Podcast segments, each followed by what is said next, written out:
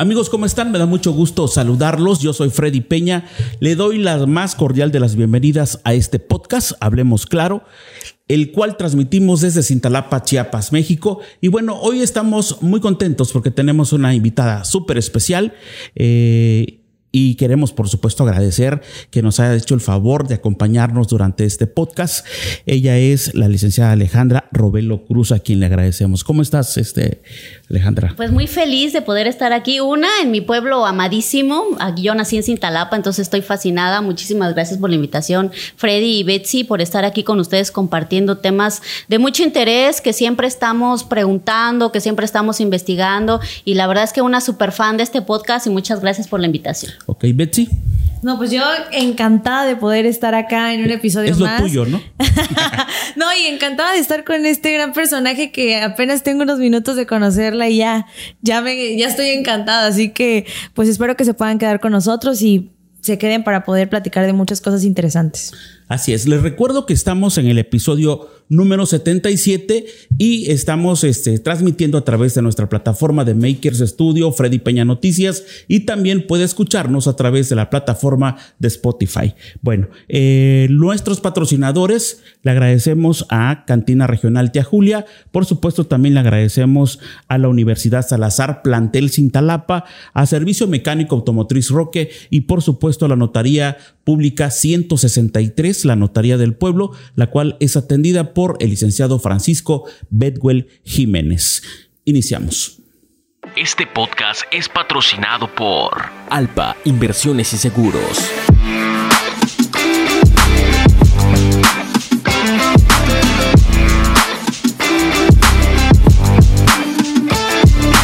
Alpa Inversiones y Seguros. Hablemos claro. Hablemos claro, el podcast. Temas de interés que debes saber. Hablemos claro. Hablemos claro. Ok, ya estamos de regreso. Le decía que tenemos una gran invitada esta noche. Está con nosotros la licenciada Alejandra Robelo Cruz. Eh, ella actualmente es comisionada ejecutiva estatal eh, me decías en de atención a víctimas en el estado de Chiapas. Pero muy rápido, Betsy, les quiero leer una breve reseña que nos hicieron el favor de enviarnos también. Eh, Alejandra Robelo, nada más y nada menos que es abogada feminista y defensora de los derechos humanos de las mujeres, adolescentes y niñas. Ella es originaria y residente en México, titulada Convención Honorífica por la Escuela Libre de Derecho del Estado de Puebla, México. Es maestra en argumentación jurídica por la Universidad de Alicante, España, y actual doctorante del Instituto de Investigaciones Jurídicas de la Universidad Autónoma del Estado de Chiapas, México. Es socia fundadora de la Asociación Civil Colectivo Bocas por los Derechos. Asimismo, eh, pertenece a la Red Colectiva Ciudadana para la Prevención de la Violencia Feminicida en Chiapas, integrada por asociaciones civiles feministas chiapanecas.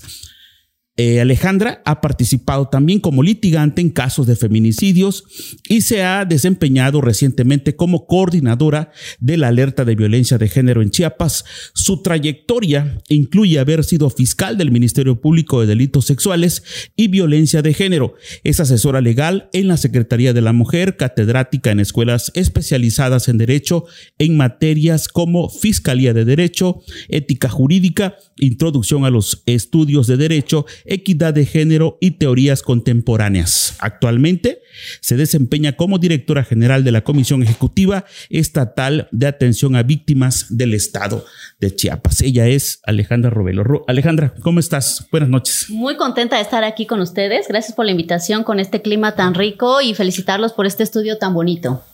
muchas gracias. Muchas gracias. Muchas gracias. Alejandra, vamos a entrar rápido en el tema. Eh, Desafortunadamente, Chiapas es uno de los estados del sur de la República Mexicana donde pues es donde más víctimas hay, ¿no? En cuanto a la violación de sus derechos humanos, pero sobre todo son las mujeres. ¿Qué nos puedes decir al respecto? Sí, claro, fíjate que más que focalizarlo solamente o de manera territorial en nuestro Chiapas querido llamado, que sabemos que está dentro de las estadísticas terribles de la, de la violencia feminicida, pues sabemos que el tema de la violencia contra niñas o mujeres es recurrente, no importa la edad, sino más bien el género femenino siempre está, digamos, bajo la lupa de ser violentadas y sobre todo en el espacio íntimo, familiar, eh, por alguien que conoces, en fin. Entonces, esta terrible estadística de la que hablas, que es correcto, pues lamentablemente está no solamente en Chiapas, sino ah, en modo general en el mundo. Es algo que las instituciones, pero también sociedad civil, también los y las estudiantes, los, las chavas que se tienen que informar acerca de esto, debemos de decir, la violencia no es natural, esta, esta onda que nos enseñaron desde pequeños de es que viene muy violento, es que es natural, es que la naturaleza nos trae así como personas, como humanos. Debemos de erradicar eso. Incluso desde el término biologicista, te dicen que los humanos se defienden desde la prehistoria con violencia y entonces y las guerras y, y sí, pero también es parte de la cultura que tenemos que empezar a desterrar y ver cómo entonces nos vamos a comunicar de maneras distintas y dejarle de decir a nuestros hijos e hijas que la violencia es natural, porque entonces cuando viene la niña que la golpeó el chico, le dices, es porque le gustas, y no le dices, ¿sabes qué? Es violencia de género, no le vas a decir algo así tan fuerte como es violencia de género, pero sí a lo mejor, ¿sabes que No es normal, vamos a hablar con la persona, ¿no? Así es. Ale, me gustaría también eh, que pudiéramos hacer un énfasis en por qué es importante señalar que es una violencia de género, ¿no? Eh, muchas veces, exacto, está la, la, violencia en general, pero hay una, hay un énfasis en la violencia de género, ¿no? En este caso, hacia las mujeres o hacia las personas que no son del sexo masculino, que creo que es algo que como sociedad a veces nos ha costado entender, ¿no? Como dices, es que los hombres también son violentados. Sí, pero las cifras marcan cosas muy específicas. Yo creo que tiene que ver con dos cosas bien importantes y súper interesantes de lo que acabas de decir, Betsy. Uno es la supernormalización que tenemos de la violencia. Entonces, cuando algo lo ves normal, cuando alguien te dice esto no es correcto o simplemente es violencia, por ejemplo, a mí me preguntan mucho, oye Ale, entonces hasta dónde es el piropo y hasta dónde ahora es acoso y todo esto como si fuera la gran ciencia, realmente es porque nunca nos han dicho que a las niñas, a las mujeres no nos gusta que nos chiflen en la calle, que nos mamacen en la calle, que nos sigan en la calle, que nos tomen fotos. Jamás nadie les dijo, sabes que eso no está bien, no me gusta, es acoso. Entonces ahora hay como una reacción que es normal de decir, ah, no es natural, no es normal, mm, ahora me estás diciendo que la violencia que yo hago es malo y entonces cuando caes en esa contradicción internamente también dices, ah, es una exageración, a las mujeres les pegan, pero también hay hombres violentados y es real. La, la, verdad es que es real, eh, la violencia en cómo nos llevamos, incluso el día al día, cómo nos comportamos, cómo nos hablamos el uno a la otra persona, no ha cambiado. Entonces es, es difícil decir, es que a las mujeres o a los hombres los violentan más. Pero pues sí, desgraciadamente una de las grandes herramientas que tiene la teoría feminista es la estadística. Y por estadística, si tú te vas a algo simple como el homicidio, que es fácil de medir porque hasta el policía municipal hace levantamiento de cadáver, ni siquiera tiene que haber una denuncia como una violación que es difícil medir realmente cuántas hay. En el homicidio sí es un poco más fácil. Sí hay, si ves la estadística, sí hay más hombres asesinados que mujeres.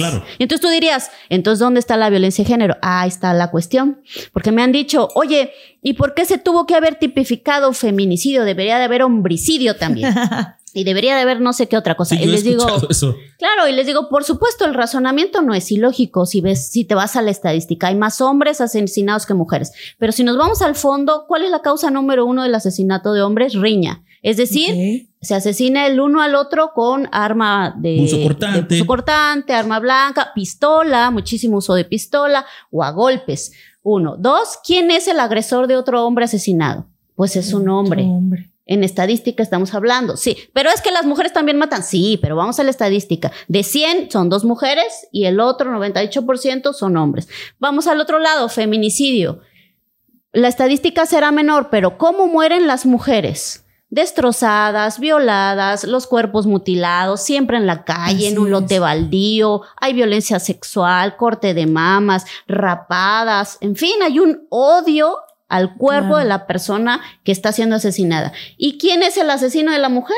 El hombre. Un hombre. Entonces vemos las diferencias sutiles cuando te pones a estudiar ¿Qué pasa? ¿Por qué tienen que haber un foco específico que diga, este es un caso especial, no las están matando en riña porque están borrachas o porque hay un tema de dinero o porque hubo un pleito, sino las están matando por posesión, ya no quiere ser mi novia, nunca me hizo caso, no quiso tener relaciones conmigo, me quiere dejar, se va a llevar a la niña, ya tiene a otro, yo soy un borracho, en fin, hay miles de cosas que están abajo de los homicidios de mujeres y que nos hacen voltear a ver un caso especial que está pasando. Y entonces, a preguntarnos, ¿realmente las matan por ser mujeres?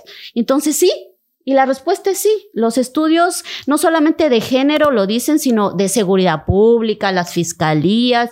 Y es un tema muy generalizado porque nos hemos dado cuenta como sociedad que no es normal la violencia y que cuando eres mujer te pega más fuerte. Toda la razón, Alejandra. Me encanta cómo me, sentí en una clase de la universidad otra vez. Me encantó cómo le Sí, sí, sí. Me recordaste a, a muchos maestros de la universidad. Y algo que también quisiera preguntarte o que pudiéramos tocar es, ¿por qué nos ha costado, por qué crees que nos ha costado tanto como sociedad poder entender esta parte del feminismo? O sea, creo que eh, de unos años para atrás las mujeres pues se han levantado, se han levantado estos colectivos, hemos luchado por nuestros derechos, porque se escuche nuestra voz, sin embargo hemos sido juzgadas mucho hemos sido criticadas. Eh, creo que el feminismo es algo que definitivamente no, no podemos enmarcar en un, en un área, ¿no? Hay muchos tipos de feminismo, hay muchas ramas y siento que hay personas que a veces no concuerdan con ciertas acciones, sin embargo, eh, creo que no por eso deberíamos de desprestigiar o dejar de creer en el movimiento, que lucha justamente por todas estas razones que estabas mencionando hace un momento, ¿no? Y sobre todo tú que estás en todas esas estadísticas. Pero ¿por qué crees que, ha sido tan difícil que la sociedad pueda, pueda darle el debido respeto, o no sé cómo se le pueda decir, al movimiento? Bueno, yo creo que para empezar es falta de información. Okay. Como siempre, cuando alguien tiene una crítica, digamos, lacerante o, o, a veces carente de algún argumento, es porque no sabemos bien qué es el feminismo. Y cuando algo nuevo viene, pues a veces entre, desde la comodidad, digamos, de nuestras propias creencias, pues nos, nos tiene así como esto no puede ser. No lo digo exactamente el feminismo, por ejemplo, la comunidad LGBT que es distinta a lo que creemos que es normal y entonces me causa algo que no sé si es verdad. El feminismo es distinto al sistema en el que vivo, en el que hay un padre de familia que rige las decisiones de todo el mundo, sean buenas o no, entonces me causa conflicto. Es normal porque hemos sido educadas y educados de esa manera. Y pongo un ejemplo muy básico que me gusta poner mucho. No sé si han visto ahora cuando vas a tener pichi que te arman una fiesta de un globo. ¿No?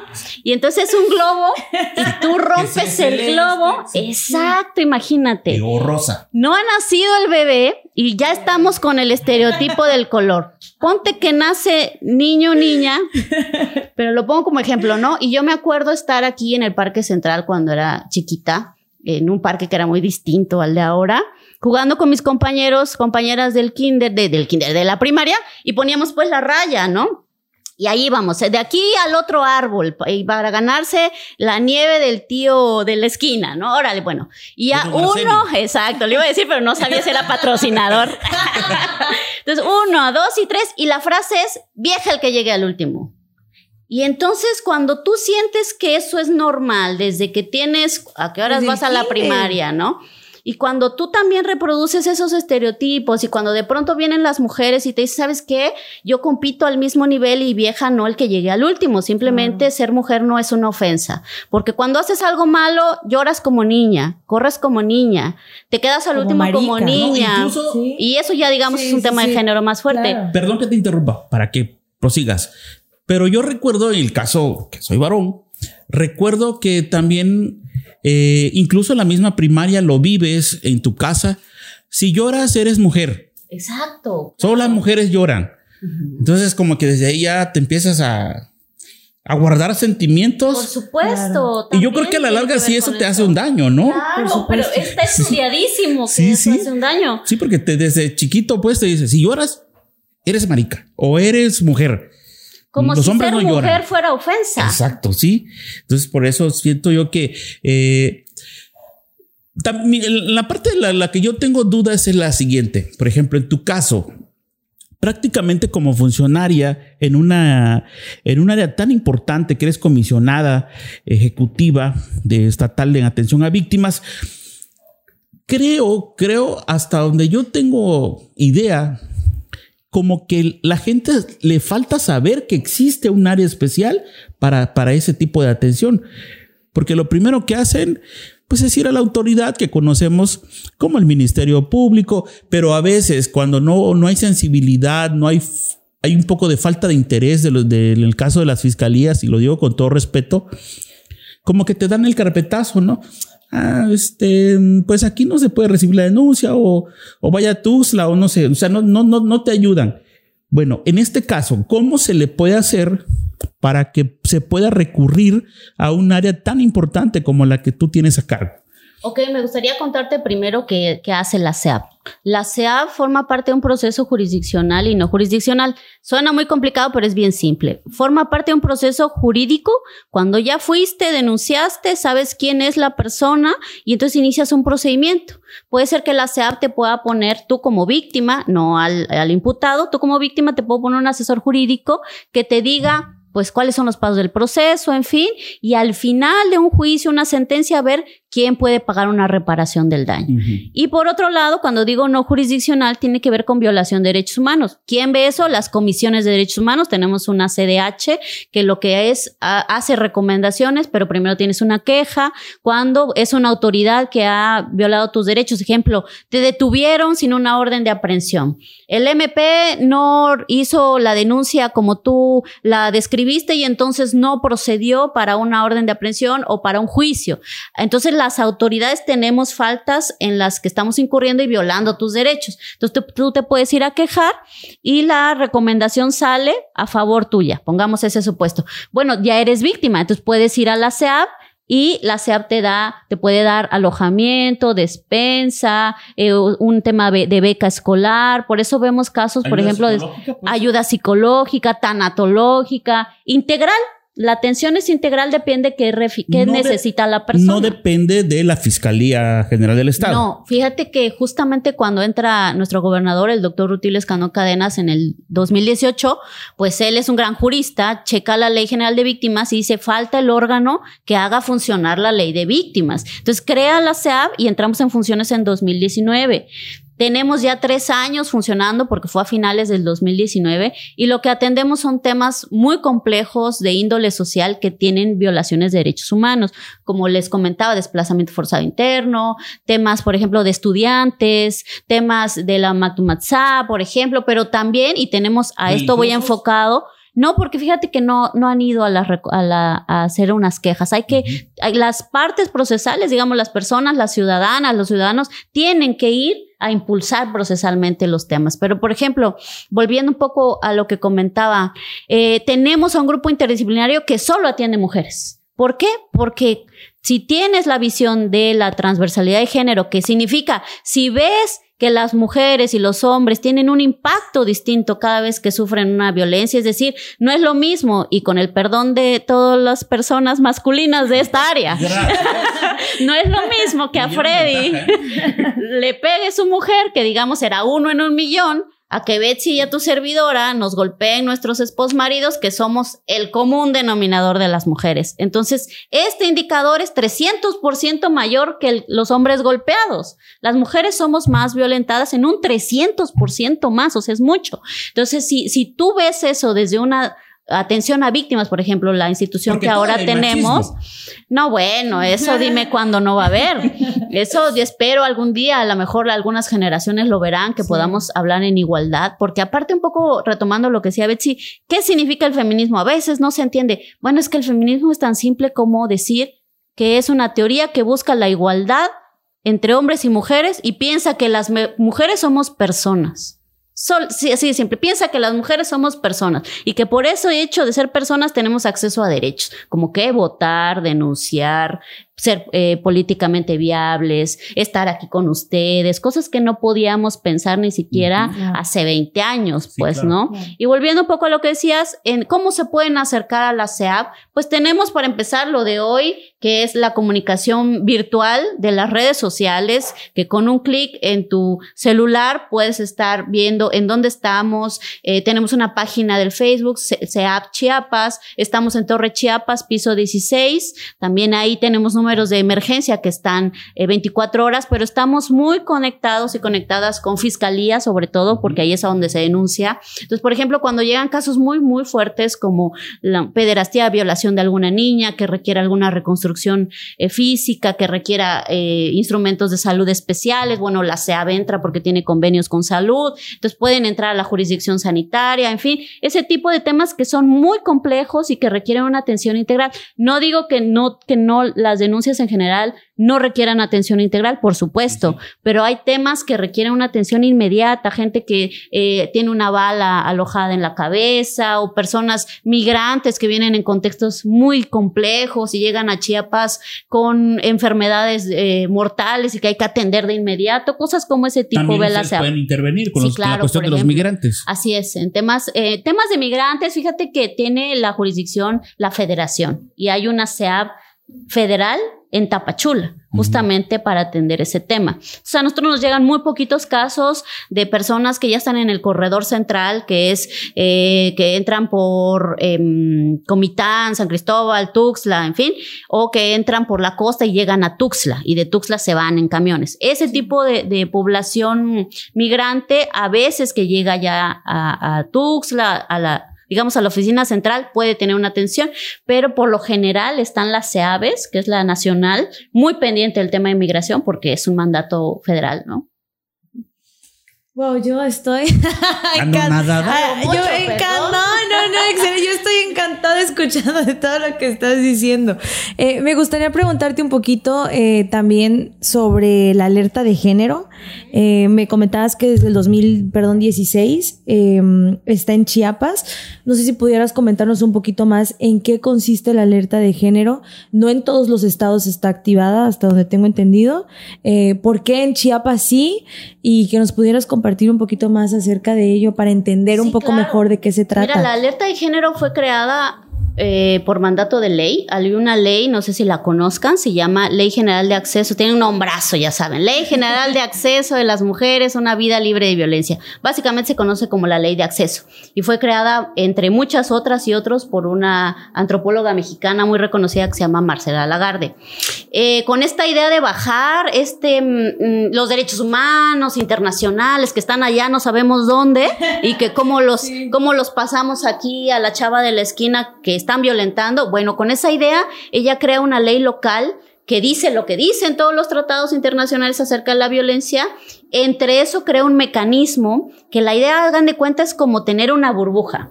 Aquí está sucediendo un conflicto y entonces la alerta crea una burbuja que obliga a todas las instancias de gobierno de los tres órdenes, federal, estatal y municipal, a estar coordinadas para contener. Se supone que aquí está el foco de violencia y tú estás aquí conteniendo. ¿Cómo? Desde transporte público hasta cámaras de seguridad, hasta fiscalías especializadas, hasta tipo, tipo de feminicidio, hasta SEAVES con equipo. Es decir, es un grupo transdisciplinario que lo que dice es vamos a bajar indicadores, están matando mujeres, están violando niñas, está sucediendo algo en este territorio. Entonces fue muy focalizado con estos benditos mapas de calor.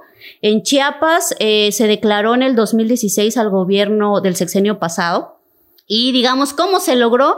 Pues porque yo no sé qué pasó en Chiapas, pero aquí es la cuna y la mata de todos los movimientos sociales. Y entonces en Chiapas hay unas luchadoras, guerreras, abogadas, feministas, que pertenecen incluso a colectivos nacionales e internacionales que estuvieron en la creación de la ley y dijeron, bueno, ya está la ley, caldo de cultivo. Vamos a ver cómo se hace, cómo se acciona, qué es esto de la alerta. Es un mecanismo que va a obligar a los estados a voltear hacia la violencia feminicida y ganas, ganan ellas un litigio y entonces declaran la alerta. Y entonces, ¿qué sucede? Ahora hay fiscalías de, feminicidio, incluso acaban de inaugurar una. Porque a veces dicen, ¿y por qué hay fiscalía de la mujer?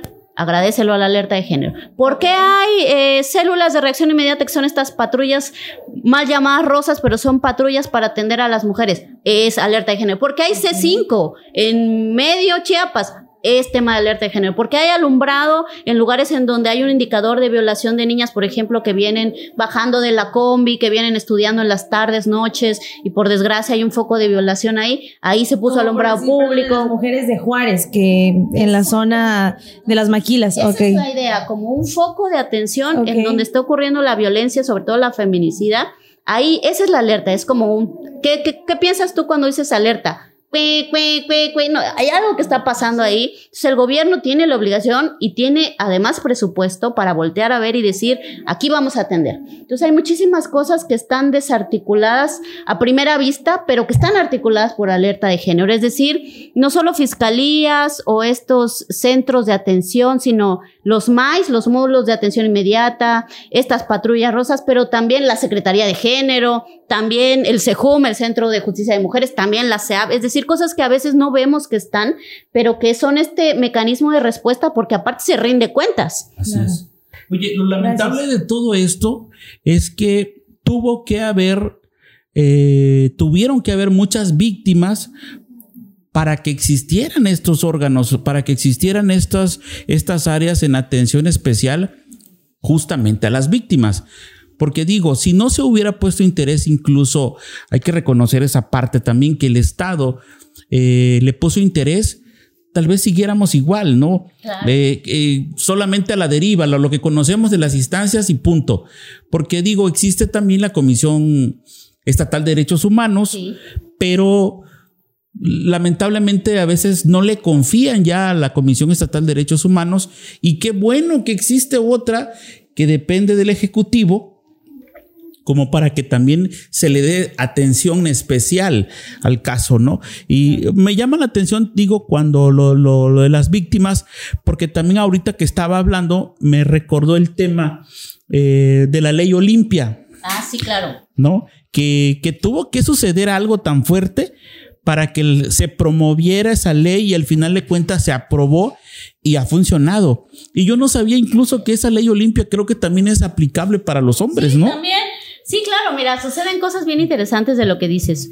Uno, y siempre lo digo, mi reconocimiento total a los movimientos sociales. Definitivamente con base en la lucha social, comunitaria, de territorio, o sea, en la calle, donde está tu gente, es como se han logrado empujar, no solo en México, en todos lados, eh, transformaciones sociales, legales, de instituciones. ¿Cómo volteas a ver un, un indicador de violencia? Pues porque las mujeres estábamos diciendo, hey, están violando niñas, están matando mujeres en ese, en ese vado, abajo del puente, alguien haga algo, ¿no? O sea, igual que ahora está tomando tanta fuerza. Gracias. Porque antes se burlaban, los mataban. Eh, sucedían muchas cosas, pero tuvieron que protestar, tuvieron que salir. La lucha social es un componente súper importante, pero también lo que dijiste, un gobierno que escucha. Porque también puedes decir, ¿sabes qué? Tu lucha social y tú no me interesa, pero ahora se reconoce el derecho humano a la diversidad sexual, a la vida este, sin violencia, a todo esto de lo que estamos platicando, ¿no? Entonces sí creo que esas dos partes son de suma importancia para tener buenos resultados, pero por ejemplo, y muy lamentable lo que voy a decir, el tema de la alerta de género, son 84 casos documentados de violencia feminicida, es decir, de mujeres asesinadas en un periodo del 2010 al 2014 que se fueron documentando por organizaciones de la sociedad civil por la cual se levantó la alerta de género. no Chiapas. Solo en Chiapas. O sea, las mujeres de la sociedad civil eh, un día dijeron, vamos a organizarnos, eh, no está sucediendo nada, no estaba tipificado el feminicidio, no había un foco en el tema de las, del asesinato de mujeres excepto en Juárez. Entonces empezaron a documentar cuántas asesinadas habían, de qué edades, quién las había asesinado, dónde habían encontrado los cuerpos, si estaban mutilados, si estaban violados, si no. Y juntaron 84 casos de manera literal que fueron llevadas ante el Sistema Nacional de Atención de Violencia que estaban haciendo este sistema por la ley de alerta de la ley de acceso a las mujeres a una vida libre de violencia. Y dijeron, aquí está el documento completo. Son 84 mujeres asesinadas. Declara la alerta, por favor. Está sucediendo algo. Bueno, pues ahora actualmente en los municipios en donde tenemos alerta es en donde fueron documentados esos casos. Que por cierto, Cintalapa fue un caso muy sonado. Fíjate que lamentablemente no, pero han cambiado mucho las cosas porque te estoy hablando de una, de, estamos hablando de documentos del 2010. ¿Cuántos años estamos de eso? Y que en temas de violencia que se ha exponenciado muchísimo, pues es mucho tiempo. Ahora los, los corredores migrantes eh, incluso incluyen las Margaritas, ahora incluyen Cintalapa, otros lugares que antes no tenían estos indicadores de violencia, pero que ahora sí. Entonces lo que ahora pugna la CONAVIM, por ejemplo, la Federación, eh, en fin, los, los propios gobiernos estatales es declarar una alerta general. ¿Por qué? Porque no es negativo, es entonces ahora tu presidente va a estar obligado a tener una dirección de género, una dirección de atención victimal, un módulo de atención inmediata, una célula de reacción. sí, por supuesto, porque entonces puedes gestionar recursos. Bueno, ¿y qué municipios ya lo tienen? Desde que, desde que tú tienes una idea, por ejemplo, sí, claro, un registro, ¿tienes algún registro que algunos municipios ya lo tienen? ¿Como cuáles? El Estado tiene que este, estar rindiendo cuentas. Entonces, esto incluso está en un portal que se llama alerta de género chiapas.org pueden checar esta, esta información. Y bueno, se sabe, en municipios, obviamente, Tuxtla Gutiérrez, San Cristóbal, Comitán, Villaflores, Tapachula y Tonalá, que son los siete municipios en la alerta de género, y 17 en la zona indígena, que se ha sumado, por ejemplo, Las Margaritas, Trinitaria, este, se sumó recientemente mm, Aldama, están haciendo sus módulos de atención inmediata, se llaman MAI, módulo de atención inmediata. Están creando, por ejemplo, el secretario, el secretario ejecutivo estatal, que es Sergio, eh, también está invirtiendo muchísimo en patrullas para que solo sean en atención de violencia de género. ¿Por qué? Porque decía la secretaria de seguridad, oye, de las mil llamadas que hay, el 60% son mujeres que están siendo violentadas. Necesito unas únicas especiales para esa atención, ¿no? lo debería de tener, porque imagínate, por el número de habitantes, y por todo lo que también ocurre, porque tampoco estamos exentos de la no violencia, debería de tenerlo, ¿no? Claro, porque ya es una política pública transversal. Por supuesto, ya no necesitaríamos tener la alerta, porque es algo que ya está instalado en, en el gobierno estatal y municipal. Debería de tomarlo cualquier presidente, incluyendo el Cintalapa, una, como una, una buena práctica para aportar algo a las mujeres del municipio. Y eh, entiendo que todavía no está normado, hay una propuesta ahí en el Congreso para que se pueda estipular en el Plan Municipal de Desarrollo, ya que por favor los presidentes y las presidentas puedan invertir en temas de eh, prevención de la violencia, porque también hay que ir a las escuelas, hablar con las niñas, este, con los niños, claro, este tema de violencia en el noviazgo, no sabes cuánto ciberacoso hay. Yo a donde me paro, las niñas muy adolescentes siempre me dicen, oye, los packs, el tema del ciberacoso, ¿cómo le hago? Denuncio, es delito, no es, están vendiendo mis fotos, ni soy yo y me están fotografiando. O sea, ese tema está fuertísimo y hay que hablar mucho en las escuelas, muchísimo. Perfecto. Yo quería preguntarte justamente, eh, bueno, tengo dos, pero ya más o menos comentaste. La primera es, ¿por qué es importante gestionar justamente estas políticas públicas con perspectiva de género? Creo que a veces eh, igual no, no entendemos esta parte de, de esta importancia, ¿no? Creo que, por ejemplo, decías en el tema de la policía, ¿no? Se sabe que en México eh, gran parte de los delitos a veces son cometidos por la misma policía. Entonces, en cuestión de, de género, por ejemplo, te sientes o llegas al Ministerio Público, te tienen que revisar, hacer ciertas cosas. No es lo mismo, por supuesto, que, que sea alguien de tu mismo género eh, a alguien que sea de un género distinto, ¿no? Entonces, ¿por qué, por qué es importante gestionar estas políticas públicas que a veces también eh, nos, nos cuesta entender, ¿no? Un poco en la práctica. Es difícil porque cuando nunca has ido, digamos, a poner una denuncia, o cuando no ha sido MP, como en mi caso, que ya pasé por ahí, y no disculpo a mis compañeras, compañeros MPs, Sí hace falta sensibilización y capacitación, por supuesto, pero también, bueno, son de 15 a 20 denuncias diarias, tienes turnos de 24 horas, medio comes, medio vives, medio, en fin, ¿no? Son, son trabajos muy demandantes en donde incluso el tema psicológico entra mucho en juego, convivir con la violencia, ya sea como trabajo o como desgraciadamente sufrirla, es muy difícil, es muy complejo. Entonces, sí creo que habría que hacer toda una revisión sobre qué podemos hacer como servidoras, servidores. En mi caso, por ejemplo, quisiera yo atender desde la CEAP a todas las mujeres que estén sufriendo una agresión, pero sería una atención de mala calidad, porque cuento únicamente con un personal de 10 personas multidisciplinarias, es decir, psicóloga, trabajadora social, médica y abogada, para atender temas de género. Entonces, si vas a la radiografía estatal, pues es imposible atender como se debe a todas las mujeres y niñas. Entonces, somos muchas instancias que estamos en este tejido de atención victimal, incluso el tribunal, la fiscalía, pero también los municipios, también el centro de prevención, también la CEGEN, también la CEAP, también los MAI, también eh, Secretaría de Gobierno, también la alerta de género. Es decir, somos una serie de instancias porque el problema es mayúsculo. Entonces sí creo mucho lo que dices de falta mucho en la institución. Sí, es correcto, pero también creo que hay que ver cómo apoyamos a la institución, no como sociedad, sino desde las instituciones. Yo fui MP y recuerdo dormir literal mis turnos en el piso con una colchoneta al lado del baño y no ha de haber cambiado mucho esa situación, a pesar de que yo sé que ha mejorado mucho el tema por el, propio ritmo de trabajo, ¿no? Y porque a veces estás atendiendo un tema de violación y ya salió otro tema pues de homicidio, un tema de riña, un tema de aquí, de allá. Y los nuestros policías, la verdad es que a mí me han tocado personas excepcionales como en todo. Hay gente buena y hay gente mala.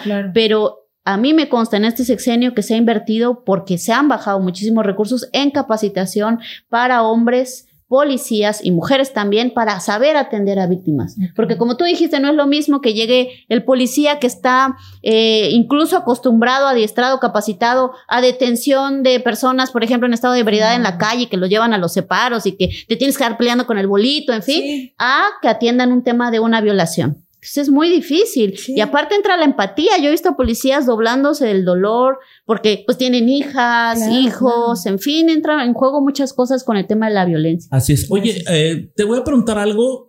Después de tanto que hemos hablado sobre, sobre este tema, porque parece mentira, pero sí, sí, ya en poco tiempo abundaste bastante.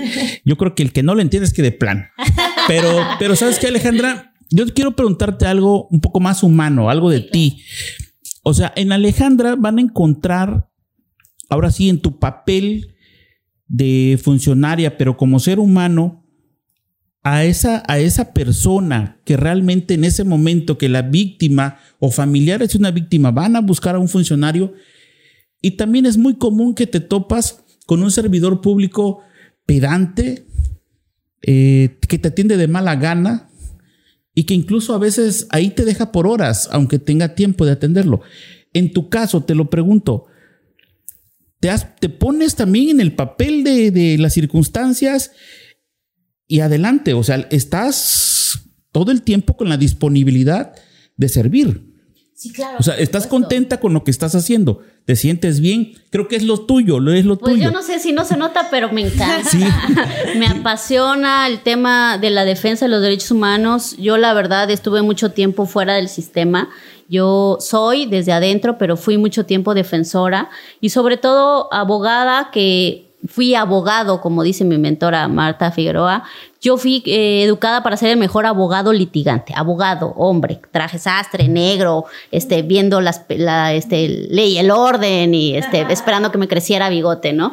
Pero cuando te enfrentas a, a una niña de tres años por, y que tienes que ver cómo le costuran su vaginita porque hubo una violación, bueno, eso te cambia el mundo, te quiebra y empiezo a estudiar el tema de la violencia de género y me encuentro que hay muchas otras mujeres buscando cómo cómo atender estos casos. Y ahora desde la SEA me encuentro con, con este mundo del desplazamiento forzado en donde en su mayoría son personas de la tercera edad niños, niñas que viven en la montaña, que están sufriendo no solamente las penurias del clima, sino de no tener que comer, poder atenderlas. Claro, es que a quien no tendríamos que ser de piedra, ¿no?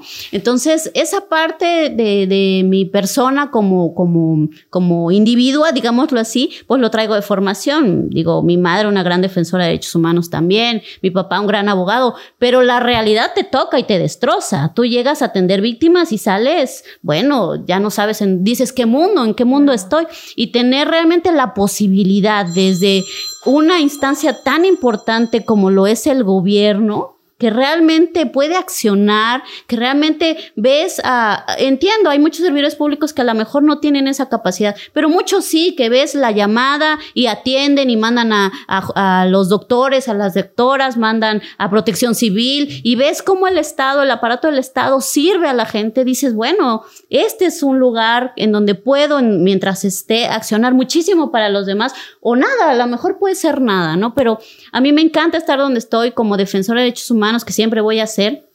Para mí es una oportunidad de oro invaluable que el gobernador me haya dado esta oportunidad y las puertas siempre están abiertas. Y lo que le digo al equipo de la SEAVE siempre, yo sé que la burocracia es difícil, sé que tenemos que hacer incluso temas fiscales, que hay que llegar a un horario, que el checado, lo entiendo y los, los abrazo porque yo lo vivo, pero la víctima que llegue aquí, entiéndanla que a veces viene de mal humor, de buen humor, es persona, pues tampoco es una santa la persona víctima, ¿no? No sabemos las condiciones llega con cómo llegó. Claro, llega con aparte ha de venir de un lugar donde no la atendieron, un proceso largo, imagínate ya llegó de una recomendación, viene desde no sé dónde a verte y encima tú que puedas tener una mala actitud o que no entiendas el momento especial en el que está y pienses que es personal, eso no hay que hacerlo. Entonces hay mucha capacitación en ese sentido Compromiso social. Muchísima capacitación y por suerte las personas con las que trabajo, a quienes les mando un saludo con mucho cariño y afecto, son muy profesionales. Han sido eh, escogidas y escogidos. Hemos con mucho, mucha lupa en el perfil porque, híjole, de plano atiendes víctimas y todavía las revictimizas, pues no tiene caso. Entonces, claro que hemos de tener nuestros errores, por supuesto. Nadie es perfecto y ha de haber alguna persona que no hayamos podido atender como se debe y ojalá que podamos mejorar eso, pero pues las puertas de la SEAP siempre están abiertas. Perfecto. Eh, pues, ¿qué podemos decir? El- la verdad que este tema, eh, hemos abundado, ¿no? Temas de género y algunos este, similares, violencia, pero tenerte aquí, te lo vuelvo a decir, este, Alejandra, creo que para nosotros es una, es una satisfacción. Porque eh, sí nos costó un poco, ¿no? Tú sabes, ponernos de acuerdo, pero ya estás aquí, que eso es lo más importante. ¿Por qué? ¿Por qué lo valoro? Porque te digo, este tipo de mensajes es muy difícil que la sociedad lo escuche de manera directa, de viva voz, ¿no? De la funcionaria, de que, que, que, que despejes aún así de manera concreta muchas dudas, ¿no? Porque lamentablemente te digo, aquí en Cintalapa eh, sabemos que hay mucha violación a los derechos humanos, sobre todo de mujeres. En mi caso, como periodista, eh, a veces nos cuentan hechos que, como tú dices, nos duelen, ¿no? Pero si no hay una denuncia como tal, a veces no, no, no puedes actuar. Primero debe haber una denuncia como para oficializar una información. ¿Por qué? Porque se malinterpreta, hay represalias, eh, estás mintiendo, te acusan que no es cierto. Entonces, eh, lo que hacemos nosotros en este caso es de orientarlas, ¿no? Primero, pues aquí lo, lo típico es ve a la fiscalía, ¿no? Eh, y también nos ha tocado ver, lamentablemente, y esto lo digo también con respeto, pero es la realidad, eh, que los fiscales les falta esa parte de ser más sensibles, ser más humanos y tener realmente esa vocación de servicio, porque se siente gacho, se siente feo que llegue una víctima y lejos de que salga con la esperanza de una solución, salen hasta regañados. ¿no? A veces así es. Entonces, la verdad que eh, a, los que nos hacen el favor de escucharnos a través de Spotify y vernos a través de las plataformas de Facebook, pues bueno, Alejandra es una eh, funcionaria, como dijimos al principio, eh, de atención a víctimas y eso te lo agradecemos, que, que, que, que, hayas estado con nosotros. Betsy, no sé si hay alguna dudita que te quedó por ahí. De... Es muy raro que Betsy no haya traído ese cuestionario, ¿eh? Porque trae unos cuestionarios. Para la próxima, estoy no, lista. Trae unos cuestionarios como de 130 preguntas y de las cuales solo dos has... Siempre ¿No? se nos ve el tiempo. No, pues no sé si ya terminamos para no, seguimos. Todavía tenemos todo. 43 ya. No, solo una pregunta más y que va es que me ganaste, me ganaste, pero era más o menos el hecho de cómo cómo podemos prevenir eh, pues esta, la violencia de género, ¿no? Más que o sea, las recomendaciones. Claro, más que las acciones punitivas y la justicia que por supuesto son muy importantes, cómo poder eh, a grandes rasgos, ¿no? Prevenir. Creo que esta parte que mencionabas ideológica de cosas tan sencillas, ¿no? Que parecen tan sencillas, tan normales, lo de los colores, la ropa, eh, el uso del lenguaje, son cosas que, que nos definen, que nos construyen desde chiquitos y que vamos creciendo con eso, ¿no? Pero cómo eh, poder hacer entender un poco más a la gente de que es muy importante, ¿no? O sea, tocar esos temas tal vez con la familia, eh, desde el kinder, desde chiquitos, porque somos finalmente esponjitas que vamos eh, absorbiendo todas esas, esos constructos sociales que nos van formando. Entonces me gustaría que quizás pudieras hacer un poquito más de énfasis en eso, porque creo que Claro, las acciones punitivas son importantes, pero hay que apostarle más a la prevención. Totalmente, sí. El tema del componente de la prevención es tan básico que, por ejemplo, si tú lees la alerta de género, que son cuatro hojas y que te desglosa todo lo que el gobierno tiene que hacer, el primer componente es la prevención. Y entonces empiezas a ver que va desde la capacitación a los taxistas, nuestros compañeros taxistas, para cómo no agredir a las mujeres. O capacitación en las escuelas para que las niñas y los niños sepan que no es normal que le tengas que mandar una selfie a tu novio para que diga que estás en el lugar en donde estás, la ubicación y encima te diga y te apuras si no estés hablando con el de atrás que eso se llama acoso. O que si es un grupito de niños y ven pasar a una niña en la secundaria, no le estén gritando de cosas. A ninguna mujer nos gusta. A mí nunca me gustó en la primaria, en la secundaria, cuando pasaba el señor de la bici y me daba una nalgada. Bueno, ahora sé que es acoso sexual y que está penado. Entonces, ese tipo de cosas que no sabemos que existen, que podamos difundirlas. Creo que la prevención es básica, sobre todo en, el, en la idea de la educación la educación, si nos metemos al internet para ver cómo se hace una pasta de salami, por decirlo menos, que no nos metamos a ver cómo prevenir el acoso para, para decirle a mi hija y a mi hijo qué es normal y qué no. Yo creo que lo que dijiste ahorita del tema familiar es básico. Yo de verdad agradezco mucho la invitación al espacio, es genial. Sí nos costó mucho porque pues también soy mamá entonces mi tiempo con mis hijas, que son niñas, es para mí y primordial. Entonces sí juego mucho con los tiempos, lo digo a manera constructiva para que tengamos tiempo con nuestra familia, tiempo de despejar dudas. Digo, yo tuve una infancia tan bonita en la que, por ejemplo, yo decía, ¿y qué significa, no sé, el globo aerostático? Tráete el diccionario. Y ahí va yo para el diccionario. Ahora es cuando a mí me preguntan mis hijas, ¿qué es? No sé qué. Ahorita te digo, ¿y cómo es? Mira, y le enseño una foto. Así es. Y qué padre que tengamos la herramienta. Entonces la utilicemos. ¿Qué es el feminismo? ¿Qué significa la violencia de género? ¿Qué es acoso? ¿Cuál es el piropo? ¿Qué es la ley Olimpia? Que es padrísima esa ley que tuvo que suceder una eh, exponenciación del cuerpo de una mujer sin su, sin, su consentimiento. ¿Qué quiere decir? Que me grabé con mi novio y mi novio vendió esos videos y ahora, claro, por el tema de género, él es el gran campeón y yo soy la gran, ya sabe. Entonces eso se llama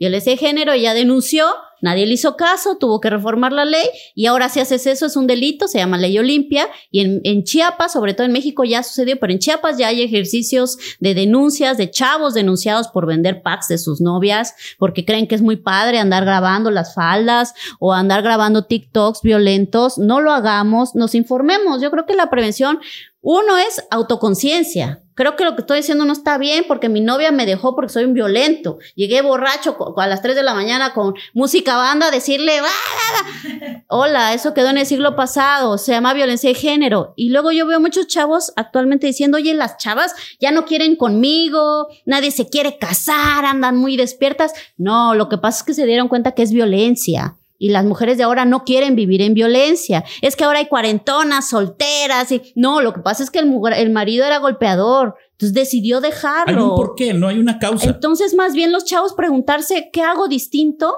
Cómo me comporto distinto y tiene mucho que ver lo que dijiste Freddy, cómo nos educaron y el daño que también sufren los hombres respecto a contención. No llores, no hagas esto, tienes que ser el proveedor, tú eres el dinero, tú eres machín, tú eres fuerte, tú eres... Y si no, y si llego al último y me gana ella, ¿qué? Y recordar también que el feminismo también lucha por eso, justamente por quitar esos estereotipos de género. Es muy básico, digamos, tampoco es, sí es muy profundo el feminismo académico y demás, pero digamos que el feminismo no es tan difícil de, comprender cuando ves estas desigualdades. El tema es que no se ven, pues.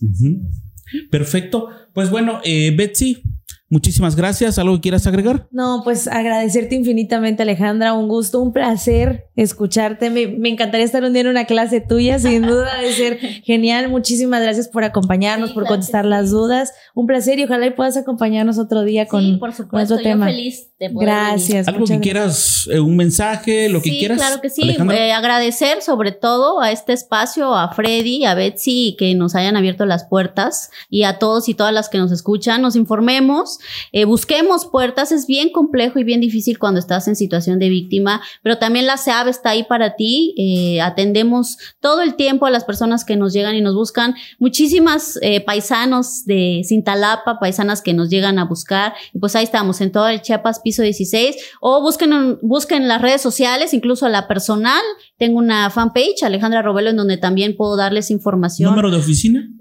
no me lo sé, pero lo puedo dejar y les parece bien si lo comunicamos después o eh, también en la página oficial sea.gov.mx y bueno, estoy para servirles, espero que me inviten más seguido y podemos este, hacer más programas. Ya sabes, aquí el podcast, las veces que tú quieras visitarnos, tienes las puertas abiertas. Alejandra, pues bueno, hoy estuvo con nosotros eh, Alejandra Robelo Cruz. Ella es comisionada ejecutiva estatal en atención a víctimas en el estado de Chiapas, México, para los que nos hacen el favor también de escucharnos fuera de nuestro país. Y bueno, agradecemos en este episodio número 77, como siempre, a los patrocinadores que nos hacen el favor de estar con nosotros cada jueves. Cantina Regional Tia Julia, también a la Universidad Salazar Plantel Cintalapa, al Servicio Mecánico Automotriz Roque. Le enviamos un saludo al propietario Samuel Roque Guillén, por supuesto a la Notaría Pública 163, la cual es atendida por el licenciado Francisco Betwell Jiménez, la Notaría del pueblo. Muchísimas gracias. Yo soy Freddy Peña. Les recuerdo que puede dejar sus comentarios. Con mucho gusto los leemos y también si hay alguna duda o propuesta, los escuchamos. Muchísimas gracias. Que esté bien. Buenas noches. Yo soy Freddy Peña. Este podcast es patrocinado por Alpa Inversiones y Seguros.